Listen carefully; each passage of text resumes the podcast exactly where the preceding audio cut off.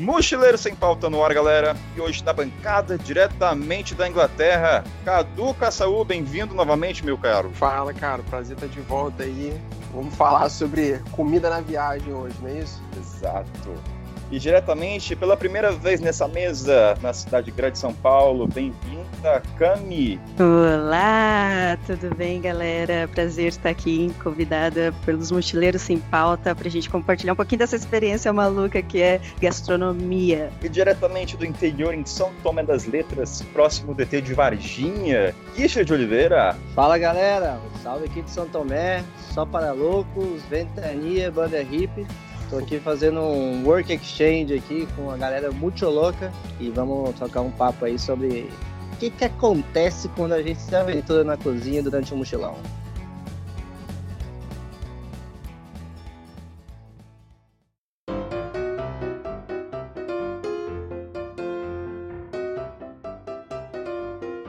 Cadu, Richard e Camila, eu quero começar pelo básico de todo mochileiro, o famoso tripé, sardinha, salsicha e macarrão. Putz, que trash, cara. Comida nada saudável. Cara, o que eu acho sobre esse tripé aí é que eu acho triste, sabe? Eu acho que ele é, ele é triste, porque, é, na verdade, viajando, eu já conheci muita gente, né? Principalmente até fazendo intercâmbio também, nem tanto viagem galera passando fome, a galera não sabe fazer o básico de comida, então acaba comendo macarrão com salsicha quase todo dia mesmo, né? Agora, pô, se você já entende um pouquinho mais de, de cozinha, pô, tu não precisa fazer essas vergonhas, né, cara? Dá pra cozinhar, pegar uns legumes aí na feira, Comprar, comprar as coisas é Pô, comprar as coisas é melhor, né? Agora, macarrão com salsicha e sardinha é complicado. É, uma galera pensa assim que viajar, pô, tem mercado, por exemplo, eu tô morando em São Paulo, tem um mercado e tem uma feira, mas, poxa, em qualquer lugar do mundo tem uma feira, tem um mercado para fazer compras. Geralmente, viajando, a gente que, que não sabe cozinhar, as pessoas que não sabem cozinhar, ela tem opções de comer comida local, comida regional, né? Mas a gente sempre tá com alguma coisa ali na manga para fazer uma comida no hostel, para fazer uma comida no Couchsurf. Eu, por exemplo, viajando, sempre vou nos mercados locais, nas feiras locais, compro um uma fruta, um legume, alguma coisa, e faço uma comida como se eu estivesse na minha casa. Então, assim, eu acho que comer saudável tá muito mais de cada um do que só uma desculpa da viagem. Tem, é, eu sou vegetariana, então para mim eu sinto um pouco de limitações, assim, né, de estar viajando e não comer carne, hambúrguer, essas coisas. Então, eu sempre tô com sempre estou indo no mercado. Basicamente, se eu viajo, uma semana eu estou nesse lugar, eu vou duas vezes no mercado, faço uma comprinha e sempre estou cozinhando. E para você, Rich, você concorda com esse tripé ou você é a favor do Casdor, que é, é, é, vergonhoso? Eu tô fudido, né? Eu passo vergonha, então, aqui. Cara, eu, eu sou a favor, eu gosto muito mesmo de comida de rua, assim. Eu me amarro em cozinhar no rosto, até porque eu acho que é um hábito, é onde eu conheço muita gente, então, aqui, por exemplo, eu cheguei aqui em São Tomé, cara, e o primeiro contato que eu tive com a galera aqui, com os outros voluntários, foi na hora de fazer o rango, cara. A galera cozinha muito, a galera é vegana e cozinha muito. Então eu só entrava na vaquinha com eles e comia a comida deles, porque, cara, quando você vê a pessoa destruindo na cozinha, cara, fazendo aqueles pratos maravilhosos, eu nem, nem vou tentar enfiar meu macarrão lá no prato e é isso. Mas quando eu vou pra cozinha, cara, infelizmente eu tô limitado, assim. Eu cozinho o macarrão, mas eu sou que acontece? Eu sei fazer muito prato com carne, cara. E na estrada, carne é caro, dependendo de onde você tá. Todo lugar, carne é caro, né? Então você nem sempre tem um orçamento. Isso te limita um pouco. Então limita um pouco as minhas habilidades, eu fico mais refém da galera que tá cozinhando, assim. Geralmente eu costumo mais entrar nos grupos do que eu criar esses grupos aí. Pô, mais uma razão pra você parar de comer carne, tá vendo? Só, só, só, só me dá Eu motivos. ia falar isso. carne é cara em qualquer não. lugar do mundo. Não tem como, gente. Não vamos entrar nesse discurso, não, que senão a gente vai transformar isso aqui em ativismo, em ativismo animal. Mas é muito massa isso aí, cara. Fazer um voluntariado. Eu aprendi pra caramba a cozinhar depois de estar tá viajando e estar tá conhecendo a galera, assim, tipo, tá num, num, lugar um pouco mais holístico ou mais alternativo e vendo como é que a pessoa, o pessoal utilizava os ingredientes da maneira diferente da que eu costumava olhar para aquele ingrediente. E aí tá ficando um pouquinho mais criativo na cozinha, né? Tu aprendeu alguma coisa nova aí, Richard? Cara, eu tô. Eu entrei num desafio aqui junto com a galera do rosto que é muito doido, assim. Eu vim de Goiânia, né? Então, eu fui criado comendo churrasco cinco vezes por semana. Então, hum. vamos por aí. Depois da viagem, eu consegui diminuir um pouco, até por conversamento e tudo. Mas aqui a galera já tá vegana, já tá num outro aspecto, cara. Eles estão se colocando o desafio de cozinhar e não usar sal, sem sal. Aí eu falei, pô, cara, sal, eu, olha, Uma coisa é tirar a carne, outra coisa é tirar o ovo, outra coisa é tirar o queijo. Tirar o sal, você vai me foder. Só que, cara, os pratos, o que eles estão cozinhando tá ficando muito bom, cara. Sem sal, eles utilizam outras, é, outras alternativas aqui que eu, eu tô tentando descobrir ainda o que, que, é, que eles não me contaram. Aí quando eles estão cozinhando, eu fico lá, ei, é isso aí, é isso aí. Eles, não, você não sabe o segredo ainda, tá ligado? Então é até uma experiência mais divertida enquanto a gente está aqui. Eu quero até gravar com eles um pouco, eles cozinhando e tal, porque é bem da hora mesmo. Os caras estão usando pó de rocha aí, tu não sabe. Mas o segredo Pode aí, ser. Richard, não é tempero, cara. Eu acho que a gente usa muito sal, assim, em comida. Eu sou uma pessoa que usa um pouco sal, mas o meu sal, geralmente, ele, ele é temperado. Então, acaba sendo menos sal e mais tempero. Então, acho que é um segredo aí. A comida de camping também. Eu sou adepta de levar muitos temperos para fazer o melhor rango na montanha. Então, acho que ter tempero é muito mais importante do que ter o sal, assim, que aí você até sente menos falta. É uma adaptação. Acho que o paladar é uma adaptação, né? Você tá em vários lugares, tipo no México. Poxa, cheguei lá me arrebentando de pimenta, né? Aí depois de um certo período você vai se acostumando, vai se adaptando para sua comida também, né? Tudo paladar. Acho que nosso cérebro demora umas duas semanas aí para associar várias coisas, né? Eu acho que o paladar é uma dessas coisas também.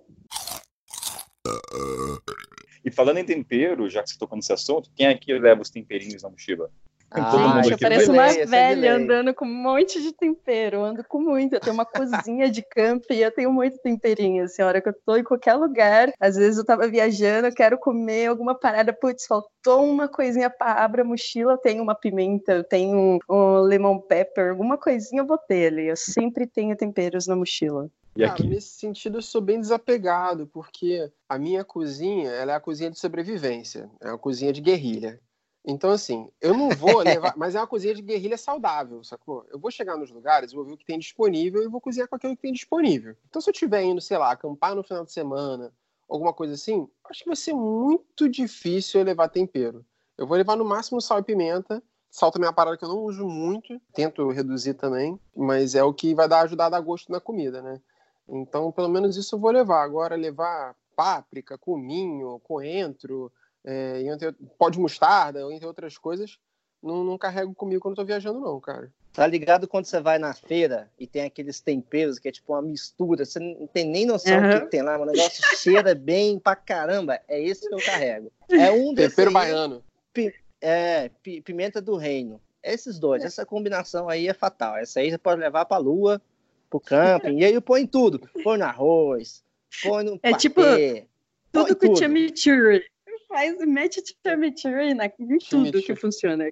Chimichurri. Eu, não, eu não sei se acontece com vocês isso, mas a gente falou desse tempero que tem tudo, às vezes acontece de cozinhar, ter esse tempero também, aí quando uma pessoa pergunta, o que você colocou? Ah, coloquei os temperos aí que eu sei que eu tenho, mas nem sei o nome. Acontece hum. com vocês isso? Ou só eu que faço isso? Ah, coloquei orégano, basil e outras coisas aí que tem na mochila. É, eu sei o nome costumo... do tempero. É, eu sei o nome do tempero também. Eu costumo saber o que, que eu usei na comida, assim. E dependendo. Não, cara. É eu, eu já passei essa vergonha. Assim. Obrigado, Richard. Obrigado por fazer sentido. Não, eu já passei essa vergonha, cara. E pior que eu tava cozinhando para europeu ainda. Eu tava lá em Ilha Grande. E eu, antes de viajar, passei na feira lá de Goiânia, comprei esse tempero, que eu não sei o nome lá, muito louco. Taquei na mochila e fiquei viajando. Consegui. O meu problema é que eu perco as coisas, tá ligado? E esse tempero você não acha nas outras feiras fora do Brasil, assim. É tempero de feira daqui mesmo. Uhum. Aí eu levei até o Uruguai. Quando eu tava lá em Ilha Grande, eu cozinhei, fiz um, um frango na chapa lá com o pessoal, picado assim com batata rústica. E eu coloquei esse tempero tanto no frango quanto na batata. O povo, ah, esse tempero aí é alho. Foi maluco. Isso é coisa lá do Goiás. Não sei o que é isso, não. Mas é, é, muito bom. Come aí, saboreia, e é isso. Porque eu realmente não sei nem a base. Eu nunca. É engraçado isso, né? É a maneira como você lida, tipo assim.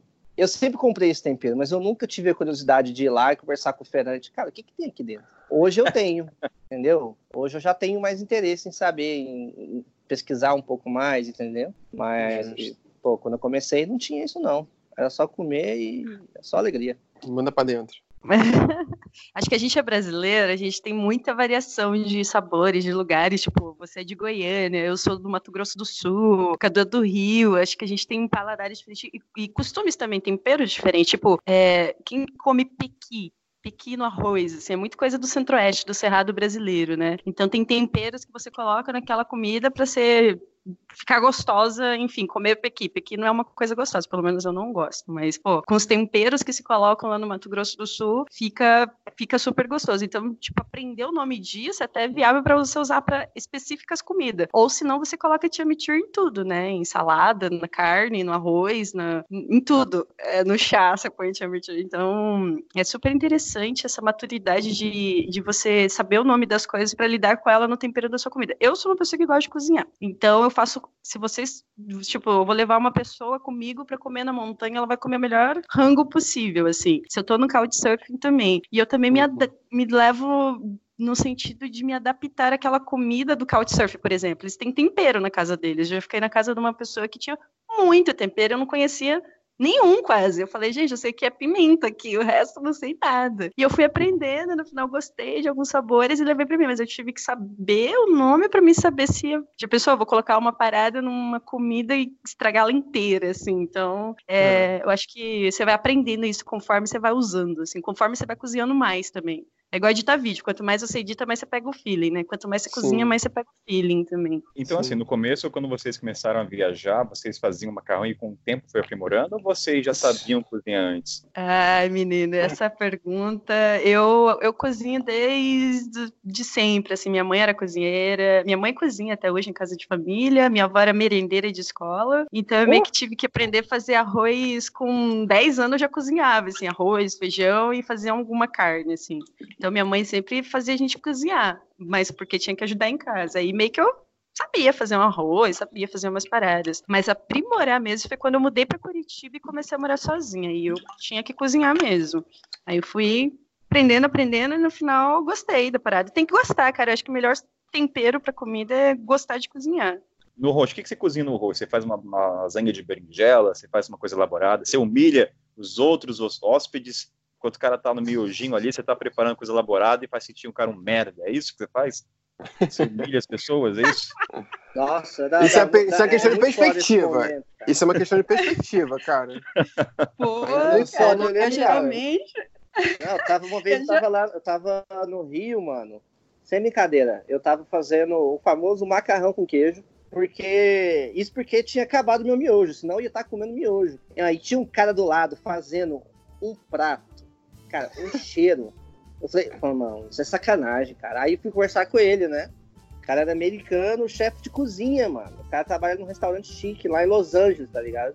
Aí eu falei, ah, meu amigo, eu vou ter que colar em você, cara. Eu vou ter que ser amigo, entendeu? Você não falou assim, não quer dividir. dia, cara, eu não cozinhei mais, assim. Eu, eu só ia lá no mercado, a gente comprava junto, ele cozinhava, e eu, como um bom samaritano, lavava a louça como ninguém.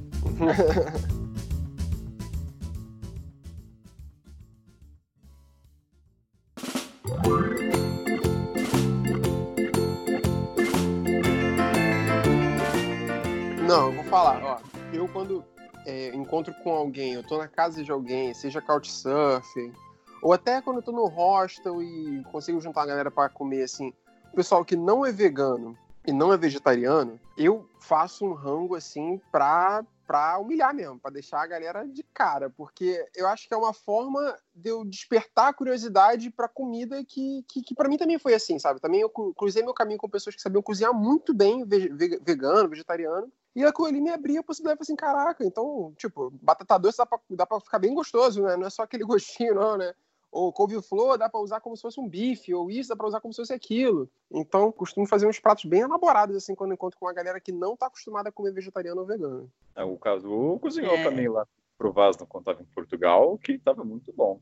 Foi um curry, né, eu acho, né? Foi um curry, foi lá oh, comprar leite. Curry é bom demais. Tava, tava... Ah, cara, eu tenho um costume como eu fico em host e couchsurf viajando, ou voluntariado, eu, eu, essa é uma maneira minha de me, me conectar com essas pessoas também. Tipo, meu, eu vou fazer comida, eu não gosto de cozinhar só pra mim. Eu geralmente vou falar com alguém, falar, pô, eu gosto de cozinhar, vamos fazer um hanga e a gente vai divide o valor da compra e cozinho pra geral, assim, quem quiser, né? Quem for vegetariano, enfim. Pra couchsurf, geralmente eu faço um prato, tipo, um prato meu típico do Brasil eu faço para essa pessoa. Eu já fiz estrogonofe, já fiz bobó de frango, já fiz feijoada, enfim, já fiz vários pratos, assim, inclusive com, com carne e tal, porque o meu, minha questão é mais de cozinhar para os outros, assim, mais do que cozinhar só para mim. Mas eu acho que é uma maneira de, de você também se fazer amizade, sabe? Tá no rosto lá, pô, vamos fazer um rango junto, juntar todo mundo, fazer um, um rango para cinco pessoas, pronto, você já fez uma, você se enturmou. É, eu acho que ter essa habilidade de saber cozinhar te ajuda muito, assim, várias coisas, principalmente fazer amizade e cozinhar no Couchsurfing, né, que geralmente a galera de Couchsurfing, maioria, assim, eu já fiquei em um Couchsurfing que ele era chefe vegano, e eu aprendi muita coisa com ele, assim, muita coisa. E eu ensinei ele a fazer farofa, cara. Esse cara ah, me escreve até hoje falando, eu oh, fazendo farofa. farofa. É isso aí, cara. Farofa é a vida. Ele, eu aprendi, aprendeu, cara. Ele come farofa pra caralho. Ele não sabia que tinha a possibilidade de se fazer farofa. Então, assim, é uma troca muito legal, assim, com o Couchsurf, porque você acaba meio que, pô, você tem uma cozinha dele, com tempero dele e tal. Você aprende, eu, nesse caso aí, ensinei o cara a fazer farofa e fazer um creme de chocolate vegano, assim, com maisena, que ele não sabia que dava, assim. E é umas coisas boas, assim, que você ensina, mas, pô, fica super gostoso, a pessoa, tipo, pega uma amizade diferente, assim, bem legal. Ó, lembrando também que para fazer isso, não necessariamente você precisa ser o melhor cozinheiro do mundo, você pode dar o Miguel, eu já fiz isso. Eu nunca é... tinha feito escondidinho na vida. Aí o que, que eu falei para o cara que eu ia cozinhar lá, na, lá no Couchsurf? Aí eu falei assim, não, vou fazer um prato para nós. O que, que você vai fazer? Falei, ah, surpresa. Aí nem eu falei, porra, tava com vontade de comer um escondidinho. Coloquei no YouTube lá, vi a receita, vi que não era bicho de sete cabeças. Peguei o telefoninho na uhum. mão, fui seguindo a receita, fui fazendo o jeito, pô, ficou, saiu ali. Todo mundo ficou satisfeito, entendeu? Então, se for um prato assim que não, não seja algo tão extraordinário, vai lá no YouTube, coloca algum canal lá e se joga. Exato. O YouTube aprende é, tudo tem uma curiosidade muito grande dos gringos, das pessoas que você estão viajando. Você fala que é brasileiro, a primeira coisa que vem são essas comidas, feijoada, é, churrasco, que é meio que comum na América do Sul, né? Mas acho que a feijoada é o principal, assim, para brasileiro viajando, feijoada. Pronto, samba, feijoada, acabou, caipirinha. E já fiz caipirinha também, tem a questão da bebida, faço muita caipirinha, adoro fazer drink também. E aí, tipo, o pão de queijo para mim foi uma coisa que, tipo, todos me perguntavam sobre, eu não sei porquê, na América Central eles conhecem os pão de queijo, cara. Eu acho que deve ter muito mineiro viajando. E, meu, é, e, e, aí, tipo, eu fui fazer pão de queijo. Me pediram, porque aí pediram, não era nem eu querendo cozinhar. Eles estavam me pedindo para fazer pão de queijo. Eles foram hum, no inferno lá buscar o tal do polvilho, cara. Porque imagina, achar polvilho, gente, é muito difícil. Já é difícil até aqui no Brasil às vezes. Então, as pessoas foram atrás de pão de queijo. Então, na minha viagem, me pediram para fazer pão de queijo e foram atrás de pão de queijo. No México, lá em Guadalajara, a minha Couchsurf encontrou polvilho. Acho que foram foram 500 gramas por 80 reais, cara. E ela queria por... queria porque queria comer pão de queijo. E eu tive é, eu, que fazer pra ser Quem é esse mau caráter que pede pra alguém fazer pão de queijo? Isso é mó trabalho, é mó, é mó função isso, fazer pão de é, queijo. Porra, isso aí abusou da amizade. Uma coisa falar, ô Richard, faz coxinha. Pô, eu mandava pro inferno. Não. Cara, o pior é que eu fiz o pão de queijo, eu tinha que ir embora, tipo, de manhã, super cedo, embora de outra para outra cidade. Essa menina me trouxe, tipo, povilho 11 da noite, ela chegou em casa, assim. Ela conseguiu o pão de queijo, não sei o que. Eu fui fazer o pão de queijo até uma da manhã e comer o pão de queijo, né? Não era só fazer, tinha que comer também. Ela ficou muito feliz, a mãe dela ficou muito feliz, tiramos fotos do pão de queijo e tal. Foi todo um ritual. Ensinei ela a fazer, porque ela cozinhou comigo também. E era uma coisa que eu também não tinha muita habilidade de fazer, pão de queijo. Aí, até chegar no Panamá, eu já tava. Nossa, dava pra mim abrir uma padaria de pão de queijo. Olha, eu tava fazendo é muito, muito, pão de queijo, é, cara. É muito amor, viu, Camila? Parabéns. Casaria. eu gosto.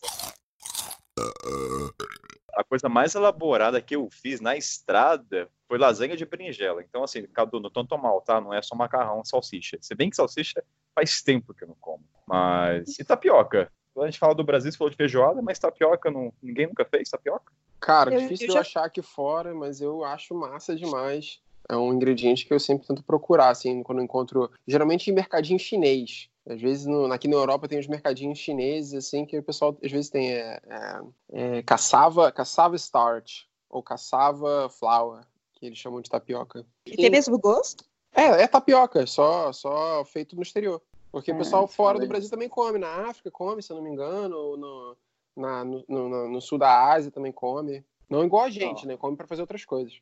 Pra galera aí que tá indo para Atacama, que é um lugar que tem muito brasileiro mesmo, São Paulo de Atacama lá, fique sabendo que os brasileiros que estão lá trabalhando estão sedentos por tapioca. A tapioca tem preço de oh. cocaína lá. Então leva tapioca, vende. Quando a gente trabalhava Ou lá seja, no Atacama, tá... cara, a gente perguntava muita coisa. Falou assim, ó, faz o seguinte, vamos vender esse tudo aqui para você por tanto, porque eu trabalhava na agência lá vendendo. Mas se você trouxer duas tapioca, a gente vai abaixar esse preço aqui para você. Tapioca, café, café do bom. Café é mais, do bom. Teve uma galera que levou açaí uma vez, mas deve ser muito trampo levar açaí, né, cara? Então, mas Nossa. é, ó, farofa, tapioca e café, pode levar que é sucesso. Pô, mas então, farofa, eu vou dar uma dica aí, como é que eu faço farofa no exterior, que o pessoal também curte e dá certo. Que aqui fora eu não consigo achar farinha de mesa, né? Farinha que a gente compra aí, que eu nem sei de que, que é, acho que é farinha de, de, mandioca. de, de mandioca também, né? Uhum. Não consigo, nunca consegui achar. Então eu faço com farelo de pão. Pego o pão assim, tá ficando velho. Ou até às vezes na padaria mesmo vende um, um, um pão já que eles não querem, né? um pão duro mesmo. Aí corto, bato no liquidificador até virar uma farinha, até virar um, um farelo mesmo. E ali, o que eu faço? Frito alho com, com margarina, com azeite, seja lá o que for, frito cebola e tal. Jogo aquilo ali dentro e refogo, cara. Fica, é uma farofa, uma farofa feita com farinha de, de rosca, né? Mas fica bem bom. É uma forma alternativa de fazer aí quando você não achar a farinha de mesa. É, eu acho que é uma tá dica aí para quem tá vai aí. viajar, aprender a fazer, porque feijoada não é uma coisa tão difícil de se fazer. Não é. Ela é fácil. A gente acha que é complexo, tal. não precisa ser de porco. Você pode fazer com outras peças, assim, tanto vegetariana quanto com carne. E eu acho que é uma coisa, uma dica super legal. Alguém tipo, meu, aprende a fazer uma feijoada, que a hora que você tiver aí num, numa viagem, no hostel ou no couchsurfing ou no voluntariado, meu, faz essa troca que você vai conquistar muita gente, cara. Eles gostam do tal da feijoada e não é difícil de fazer, é super fácil. É, o difícil não é nem fazer, e o é... difícil é achar a panela de pressão. É, a panela. Porque no esse exterior, o feijão é mais fácil, né? Eu não é. sei como que é na Europa, mas acho que o feijão é mais fácil de achar em qualquer lugar. Sim, feijão até acha. Panela de pressão que, putz, nenhuma, nenhuma casa na Europa tem panela de pressão, nem na Austrália, nem na Nova Zelândia. A pessoa não sabe o que, que é isso. Caramba, e como que cozinha as coisas sem pressão? Ah, deixa o, o, feijão de molho dois dias até chegar o dia é... de cozinhar. Nossa senhora. E aí depois para cozinhar ele no fogo com a panela normal vai demorar, sei lá, as três horas. É, demora. Uhum. Ó, galera, lembrando também que quando vocês forem para a estrada, não vai faltar só uma panela de pressão, não. Geralmente cozinha de hostel é, é concorrida, é limitada, a faca não corta. Então é o Cadu falou, é cozinha de sobrevivência mesmo. É, cozinha de guerrilha. É, você tem que aprender a fazer tudo em uma frigideira ou uma panela, cara. Então você tem que pensar nisso. A conta é essa. Você não vai chegar achando lá que vai ser a cozinha do Big Brother, que vai ter aquele negócio que gira, aquele tanto de faca. Porque não, mas geralmente quando tem uma faca que corta 10 pessoas brigando pela faca, fica todo mundo na fila, é uma zona. Então você já tem que aprender a cozinhar limitado. Uma frigideira, uma faca de, ser, de, de, cortar pão e vamos lá, vamos lá, um, uma panelinha aí que serve para fazer o meu. Então fica ligado nisso. Viu? Os kits de camping funcionam para isso. Eu tenho uma, um canivete com um básico de corte e panelinha, cara. Isso ajuda ah, muito. Mas kit de camping é um outro estilo de viagem, né? Ninguém vai levar um, um fogareiro, essas coisas na Mas, mochila. O, não, o canivete que você usa no campo, você pode usar no hostel, cara, ajuda muito. Às vezes não, não, não, não tinha uma. Não. É, não tinha uma faca ali, você vai no canivete que funciona. Ah, então, aproveitando o gancho, Camilo, vamos falar o que, que a gente leva na mochila relacionada à cozinha? Vai, faca, o que mais vocês levam? Pô, eu queria, queria complementar o que estava sendo dito antes, que, que acho que tem uma parada legal para falar. Aí, aproveitando também essa coisa de, de cozinha de hostel, ser competitiva, cara, pô, tem uma parada que eu gosto muito de cozinha de hostel, é a tal da bancada lá da comida livre, né? Da comida, comida grátis que o pessoal que estava lá antes largou lá largou e, e foi embora. Cara, isso para mim é, é, é, que nem Natal. Eu chegar no... eu chegar assim, tem um, monte de coisa me esperando, tem um monte de coisa me esperando lá, sabe?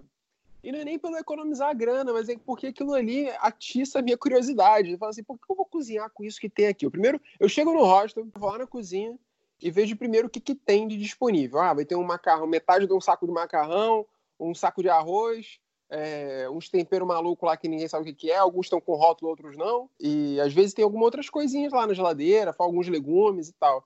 Cara, eu utilizo aquilo ali para eu pensar o que, que eu vou elaborar a partir dali, né? Pra não precisar também ficar comprando uma porrada de coisa do zero para fazer um prato específico. E por isso que eu tô falando, é cozinha de adaptação, cozinha de guerrilha, né? Eu chego lá, vejo que tem, ah tá, então dá para fazer isso. Né? E tem coisas boas, cara. Uma, uma vez eu encontrei molho pesto. Molho pesto, velho. Esses carão pronto. que rosto era esse? Gente, mas tem. 30 reais, mano. Cheguei lá, tinha molho pesto, velho. Nossa, foi muito bom, cara. Eu peguei, já tá aqui dentro da mochila. Cozinhei. nem nem cozinhou, foi cozinhar, foi cozinhar o molho dois meses depois, mas não ia dar mole e deixar ele lá.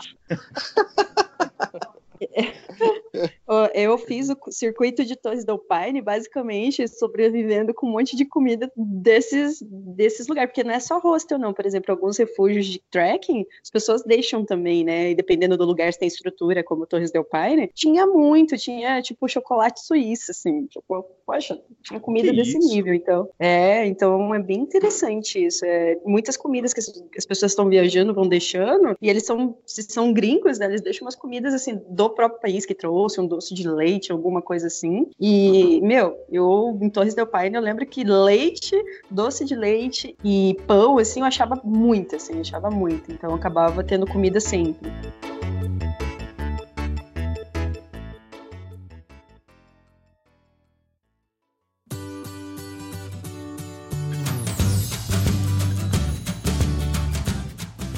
Camila, você tinha comentado que você leva faquinha de corte, já que em hostel é quase impossível. Uhum. Então, o que, que vocês levam, Richard, Cadu e K, na mochila relacionada à comida? Levam um isqueirinho, eu, eu, na minha mochila tenho um canivete suíço, que aí eu já tenho todos, né, alguns cortes. Eu tenho o kit de garfo, colher e faca, que é um kit que eu uso também para trekking, né, para fazer camping. Então eu já tenho esse kit de talheres meio que pronto para usar em qualquer emergência até. E panelas eu tenho kit de camping também, que às vezes eu, eu não uso, assim, mas na emergência de no rosto não ter nenhuma, aí eu utilizo. E temperinhos eu tenho um mix, assim, eu tenho quatro potinhos com básico mesmo, que é pimenta, sal, aí um mix de ervas e o famoso chimichurri.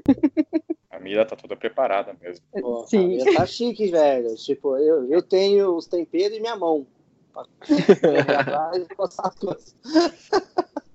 Quando é camping mesmo, eu sei que eu vou fazer alguma travessia, que eu vou ficar três ou quatro dias acampando, aí eu levo equipamento e aí eu tenho panela, esse tipo de coisa.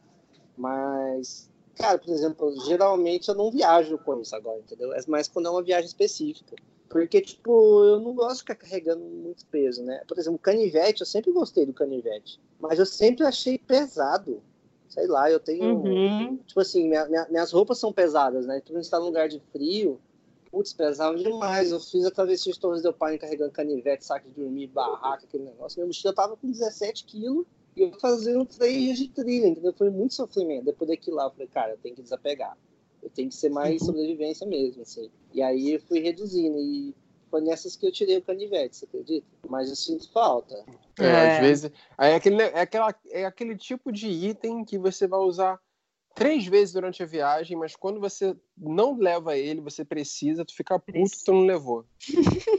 Precisa, cara. E é uma parada que, tipo, sei lá, às vezes você tá no busão, assim, você quer comer uma maçã, sei lá, cortar alguma coisa, rapidão você tira o canivete ali da estratégia da mochila, tá feito. É bem, bem importante ter um canivete, cara. Eu sou a favor do canivete. O problema é no, sempre prestar atenção, né? Tipo, não sempre despachar no aeroporto, né? Sempre colocar num lugar que você não seja, tipo, preso ou, sei lá, bloqueado por estar tá carregando canivete, assim, ou perder mesmo canivete. É bom carregar ele com você, mas sempre despachando.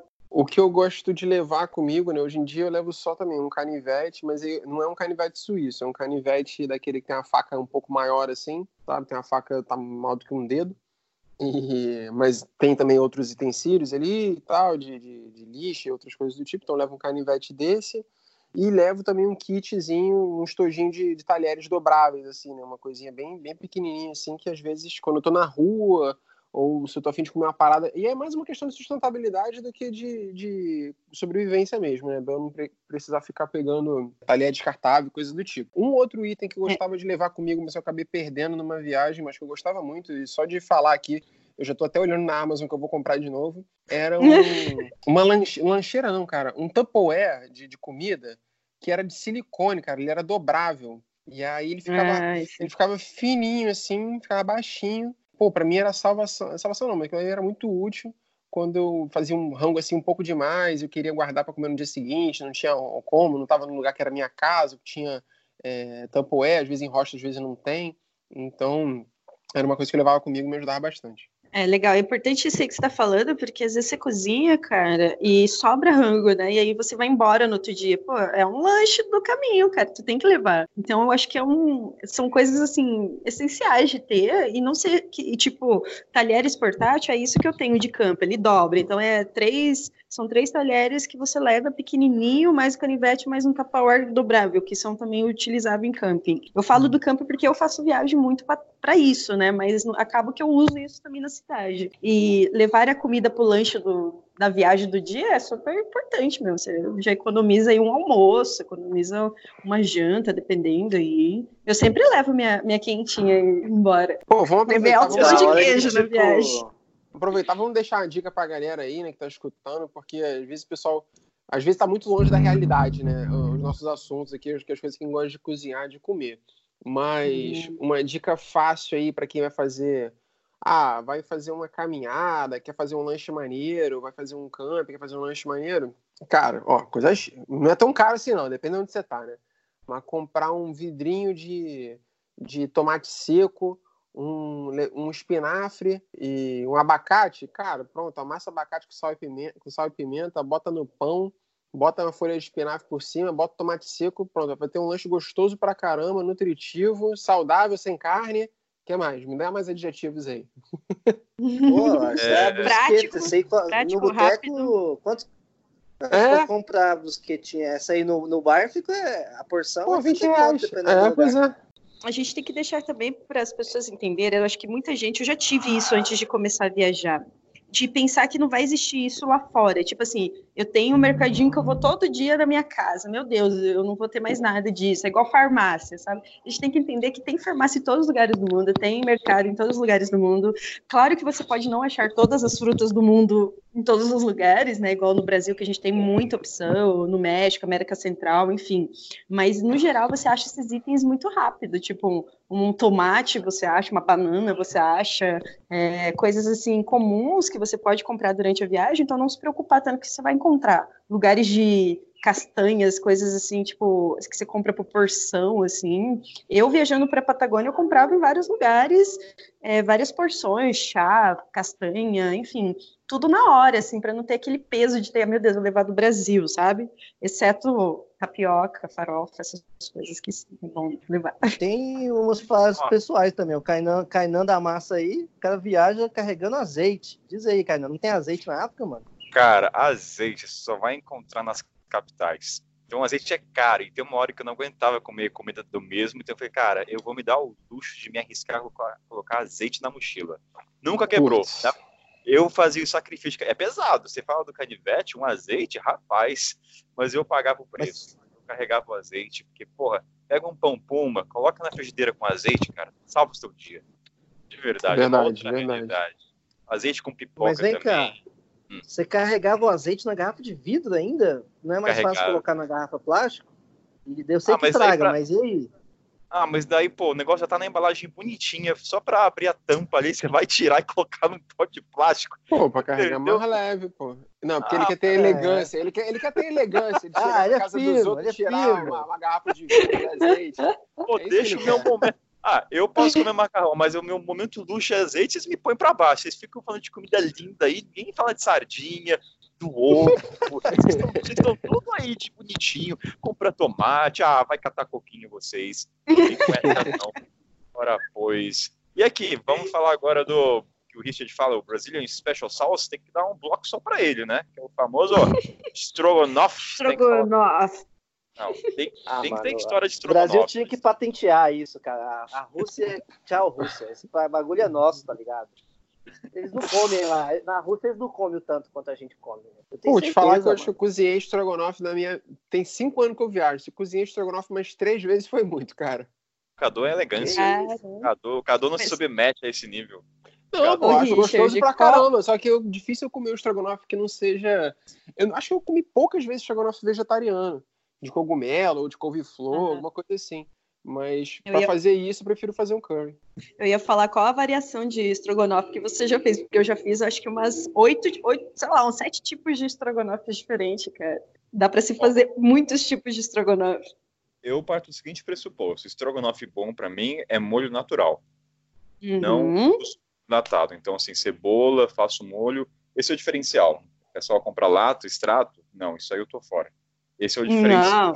Não, não usa um pomarol, Mas você não, faz. Você não usa creme de leite? Não, uso, mas o, o, creme de leite não tem como você na, não tem como... Sem creme de leite não tem estrogonofe. É, aí seria um frango é. com molho de cebola. Com leite. É, a Camila que é a chefe, mas o creme de leite é né, Richard? Mas, cara, eu quero saber é. assim, quantas vezes vocês aqui na cara de pau glamorizaram o estrogonofe falando que é super chique aqui no Brasil e mal sabemos que, todos sabemos, na verdade, que é comida de república, né? Quantas uhum. vezes ó, oh, gente, isso aqui... Não fiz isso não, cara. Pô, Cadu. Cara... Cadu, Ei, o Cadu é muito fino. Eu fazia, eu fazia isso umas duas vezes por semana. A última que eu aprontei na cozinha foi para tirar, tirar onda, foi assim. É, eu cheguei na casa, ainda tô dividindo uma casa aqui na, na, Inglaterra, né? E aí eu cheguei aqui, aí falei pro pessoal que eu era vegano e tal. O pessoal, poxa, que legal, não sei o que, eles não são, né? Eles, não, vamos fazer um jantar para você. Eu falei, pô, gratidão, pô, que legal, fazer um jantar vegano, vamos fazer um jantar vegano. Aí fizeram uma, uma lasanha de, de lentilha, né? Quer dizer, com massa normal, e aí o recheio, no lugar de ser carne, era lentilha, e tomate e tal. Tava gostosa, só que tava seca, esturricada. Os caras assaram demais, botaram muito molho e tal. E não, eles não gostaram muito. Eu achei gostosa, achei legal, achei o gesto legal e tal. Agradeci e tudo mais. Eu falei assim, pô, semana que vem eu vou cozinhar um negócio pra vocês, né? E ao longo da semana eles me viram cozinhando algumas coisas que eu colar. Aí eles, aí eles falaram assim, pô, a gente tava esperando que ia ser bom, só que você, de fato, superou as expectativas aqui, né? Mas aí foi justamente o que eu falei, foi meio para encantar, sacou? Foi para mostrar um, uma, uma, um lado né, do veganismo para os caras que os caras não estavam esperando. Aí eu fiz um risoto de é, alho poró com, com lima da Pérsia, fiz um, uns bifes, né, de... Bife não, é como você pega uma couve-flor, corta ela bem na altura do, do, do talo, né, como uma, um corte grosso, como se fosse um, uns dois centímetros, assim fiz uns cortes de, de couve-flor, botei para assar, depois eu reguei com molho branco de queijo, de queijo não, de queijo vegano e tal, com molho de castanha e tudo mais. E fiz uma salada com noz pecan e, e, e maçãs, cacete. Cara, os malucos não acreditavam. Eles falavam assim, que isso, cara? Eu nunca vi maçã na salada, né? Porque aqui na Inglaterra quase os caras não, não comem fruta com salada, né? Eu falei, pô, que isso? Tem muita coisa, dá pra vocês misturarem aí, pô. E é isso que eu acho que é legal, tipo, você inovar e trazer uma, uma, uma visão diferente para a cozinha, né? Daquilo que você sabe. No meu caso, é o veganismo, né? Então, para mim, o interesse de fazer altas comidas elaboradas é mais nisso, né? De despertar a curiosidade dos outros também. Ô, Richard, a gente Pô. sabe diferenciar meninos de homens quando conversa com o Cadu sobre comida. Porra, ele falou, é, ele falou dois ou três nomes aí que eu nem sei o que é, cara. Vou ter que é, botar no Google. É... O Cadu, em nenhum momento nesse programa falou miojo, falou ovo, falou ketchup, não falou nada do vocabulário mochileiro. A, realidade do mochileiro, né? Então o Cadu ah, pode mas não precisa ser a realidade, cara. Caraca, eu, ah, é, risoto, brother. Meu, risoto é arroz com, com, com qualquer outra coisa, velho. Não, não, não. Peraí. É. O, o Camila, e, Cadu, vocês fogem a curva. Vocês sabem muito bem disso. Vocês sabem que essa não é a realidade. Vamos lá, vamos, vamos, vamos jogar a real vamos aqui. Vamos pro podrão. Vamos, Kainan, é. ah, vamos lá. O podrão. eu quero saber os podres. Vida local. Tipo, eu e o Richard, a gente comeu várias pupusas lá em El Salvador. Lembra, ah, Richard? A gente comendo as pupusas por um dólar. Pera, o que, que é pupusa? Cara, a gente... O que, que, é isso? É três pupusas, é três pupusas por um dólar, cara. Duas, assim. Dólar. Por três, três é um... pupusas é um jantar. Um pãozinho. Enche muita barriga é tipo uma massa que eles fazem na chapa e é uma é tipo de massa de trigo mesmo. Só que você come aquilo com os repolho repicado, tipo todo picadinho assim com tomate. E meu, é uma comida podrona por um dólar que você come enche a barriga. Gente eu como na rua, eu como muito na rua assim. Então eu acho que o podrão ele faz parte da nossa experiência gastronômica no país, assim. Seja arepas, empanadas, pupusa. Pupusa é tipo aí tem tacos no, no México que é tipo muito barato, não tem tem como. Às vezes, inclusive, gente, às vezes é tão barato comer na rua que às vezes você não cozinha. Tipo, no México eu acabava cozinhando mais quando eu ficava em couchsurf, porque no restante eu comia na rua, era muito barato. Você tinha um almoço completo por, sei lá, 3 dólares, assim. Você comia muito bem, comia arroz, feijão, é, salada, tacos, tudo junto, assim, que no México é uma loucura. Então, assim, acho que essas experiências de comer o podrão é muito importante, tem que ter, né? Se você não, não ir no lugar não comer o podrão também, você fica meio, né, pô, você tá perdendo aí, Camila, né? Camila, pra mim, esse Oi. podrão, o pessoal fala assim, ah, comer na rua é mais barato, é pra se alimentar. Não, comer na rua é pra você ganhar sistema imunológico e resistência, é pra isso. Evitar caganeira. Exatamente. É, é, esse é a função. Não vem falar, Se quero você comer na pro rua, é México, barato. você não tem um. É, se você vai para um país tipo o México, se você não tiver intoxicação alimentar, você não foi no México, cara. Então, assim, é uma parada que, que acontece mesmo, mas assim, é, é até resistência. Tipo, as bactérias aqui do Brasil é diferente das bactérias de lá. O seu corpo tem que se acostumar também. Então, tudo isso muda, tudo isso é, é uma questão que eu acho que a gente tem que passar essa experiência. E cozinhar é um momento ali de, de conexão mesmo, seja no, no hostel, seja no couchsurf. Eu não passo a vida, a viagem inteira, ainda mais se eu tô numa viagem curta, assim, esse em El Salvador, que eu passei com o Richard, fiquei uma semana lá com ele e tal, a gente comeu pupusa pra caramba, assim, que é essa comida típica deles por um dólar, três pupusa. A gente quase, É, a gente nem é- cozinhou, É tá? porque tá economizando Não no seu nada, tempo também, tá economizando uma porrada de coisa. A Cam- É, A viajou comigo, sabe, dois ou três dias eu comendo pupusa e eu passei é o Salvador inteiro comendo pupusa, desde a fronteira até o último dia, tá ligado? Nossa, eu não lembro, cara, eu não lembro de eu andando na cozinha dos rostos em El Salvador, cara. Era muito pupusa, porque era muito prático, você tava andando na rua assim, você já parava, já comia três, pronto, cara, tá alimentado, Sim. barato, segue Hum. o bonde. É tipo uma arepa, né? é, É tipo uma é arepa. tipo uma arepa. E quem quiser fazer esse, esse workshop aí para conseguir as bactérias, recomendo muito Bolívia. Passa um mês na Bolívia só comer na rua. Se sobreviver, cara, você já tá pronto pro resto do mundo, mano. É, eu já tive infecção alimentar na Bolívia e é punk, mas assim, foi o suficiente para me continuar Caraca. minha viagem. Tem que passar por isso, tem que tomar soro. Carrega soro, gente. Leva soro em Nossa. pó, isso é uma coisa que tem que estar no seu kitzinho de Sério? farmácia. Soro aí. em pó? Leva um sorinho. É, um sorinho, porque aí na emergência. sua, caminho, deixa o cara ter caganeira. Fala, É, e leva, Cara, leva Como é que é? lenço Floratil, umedecido floratil. porque ninguém aguenta ficar limpando a bunda com papel higiênico. Leva um lenço umedecido, cara, porque vai rasgar a bunda Lenço aí. umedecido, lenço umedecido e, e, e soro em pó, cara, Soro. tem que ter ali, porque é importante, meu. Porque às vezes você vai no né? médico. É, meu, eu fui no médico que eu tive intoxicação alimentar, fui no médico lá, eu acionei meu seguro saúde que eu precisei e ele me deu soro. Eu falei, meu, soro eu tomo em casa, tá ligado? Eu meio que levo soro agora toda vez, que se eu tiver algum problema, eu tô tomando soro. Então, sempre ter soro para economizar aí na, na, no tempo de você ter que ir no médico, essas paradas, porque intoxicação alimentar nada mais é do que você vai ficar cagando e vomitando, e aí você tem que se hidratar de novo. Então, é, é ruim, mas é- faz parte da experiência gastronômica também. Total. Eu tive duas vezes só viajando. Tive Nossa. uma vez no, no Nepal, no- no- na Tailândia, comendo num restaurante vegetariano, e tive outra vez no Nepal, quando eu tive. Falei assim: ah, vou, vou deixar o vegetarianismo de lado aqui. Foi, foi karma, cara. Eu tava comendo vegetariano direitinho. Aí eu falei assim: não, pô, vou deixar de lado aqui, eu quero provar carne de iaque. Aí eu fui lá comer a carne de iaque e pronto. No dia seguinte tava botando os buchos todo pra fora, por cima e por baixo. Caralho. Nossa. Eu passei por uma situação no ritual do Dia dos Mortos no México, que é super famoso no país inteiro, né? No dia 2 de outubro, dia 1 de outubro, e aí eu fui comer, tive que comer frango, cara. Porque eu tava lá no meio do ritual, eles me deram frango com um molho horrível, assim, eu falei, mano, eu vou comer isso daí, né? Aí eu, não, eu passei mal, mas eu não tive intoxicação, mas eu passei super mal. Então essas experiências gastronômicas vale a pena, cara. Você, tipo, viver isso, passar por a dor de barriga e depois contar isso pros seus amigos. É super legal. A parte, a parte mais legal é contar quais animais a gente comeu pela experiência. A gente vai, a gente vai fazer o seguinte: a gente chama vocês de novo para falar de comida nos países. Aí a gente fala que cada um comeu. Beleza. Mas, ó, uma dúvida pro Richard e para vocês três. O o Richard, pelo que eu entendi, cozinha mais ou menos, é isso, Richard? Mais ou menos. É, mais ou menos. Eu, Ah, eu sou um amante da gastronomia de rua. Eu ajudo a economia local. Porque sabe o que eu tava pensando, Richard? Você imagina se a gente tá, o Cadu e a Camila estão hospedando a gente. Eu estaria sendo intimidado a cozinhar, eu estaria com medo.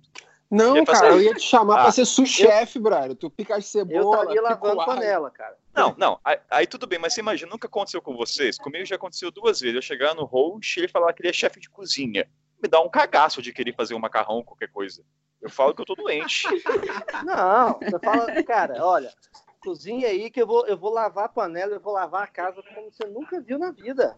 Mas, Richard, o que acontece quando o teu host fala assim, aí, Kainan, mostra como é que é a cozinha brasileira? Aí tu se Putz. fode.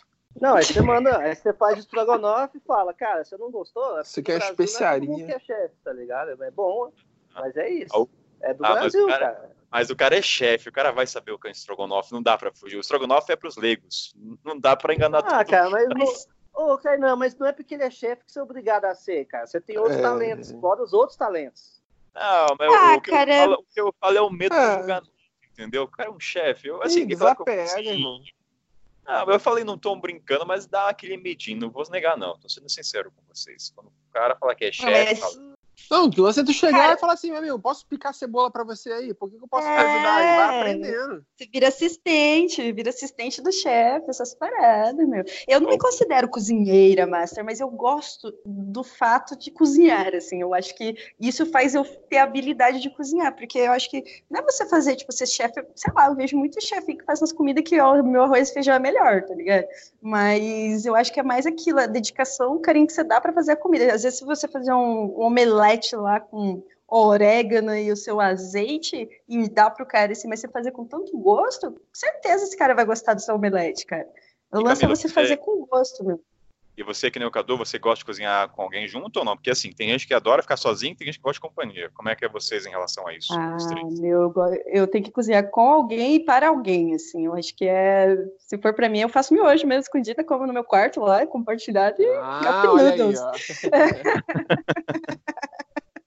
Come- é pra- mas eu como muito, eu não como miojo não, assim, viajando, mas eu como muito ovo, assim, quando é só pra mim, eu faço muito, tipo, omelete, ovo, guacamole, umas paradas rápidas que aí eu faço só pra mim, mas eu gosto Hum. de cozinhar com alguém, tipo assim, se eu estiver contigo, a gente vai lá no mercado fazer o ritual de comprar as paradinhas pra cozinhar aí junto, pegar já um vinho, e eu tenho toda essa questão, assim, de fazer um social mesmo, cozinhando, eu gosto. Não, eu E curto ensinar cozinhar também, também. é super legal. Eu curto cozinhar também, eu curto cozinhar bem pra mim. Eu não faço comida, tipo assim, que nem esse jantar aí que eu falei, eu não faria pra mim só.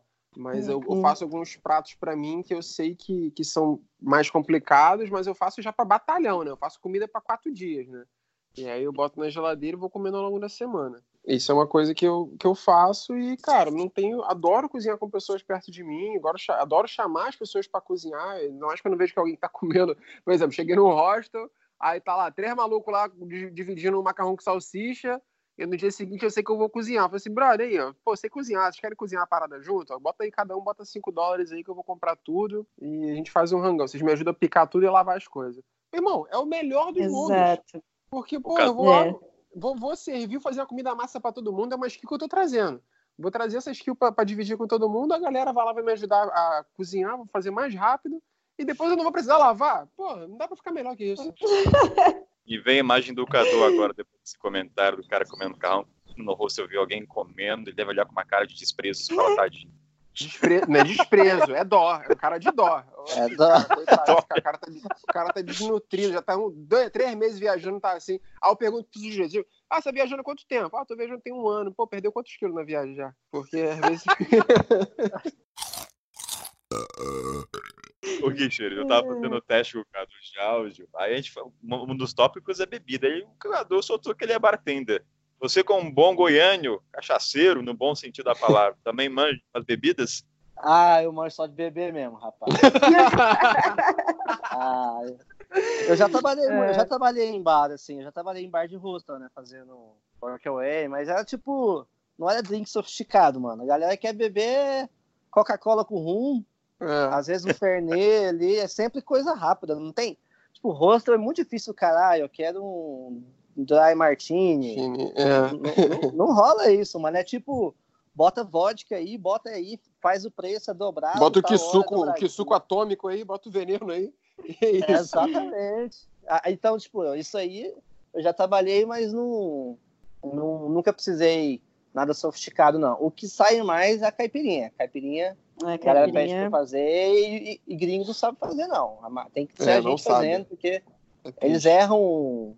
Eles erram no- a pinga, eles erram tudo. Impressionante. Erra Cara, o são- açúcar, assim, erra até o gelo. É, é três ingredientes, cara. Mas é mesmo assim tão- eles conseguem errar. é legal também aprender. Eu acho que aprender a fazer feijoada, estrogonofe e caipirinha são três chaves aí que você pode ir para qualquer lugar, cara, que você vai ser bem-vindo. Não, agora eu quero saber, depois do Cadu, que eu falei, Cadu não fala nada, vai falar na gravação. Cadu, você sabe preparar mesmo coisas elaboradas ou fica só na caipirinha?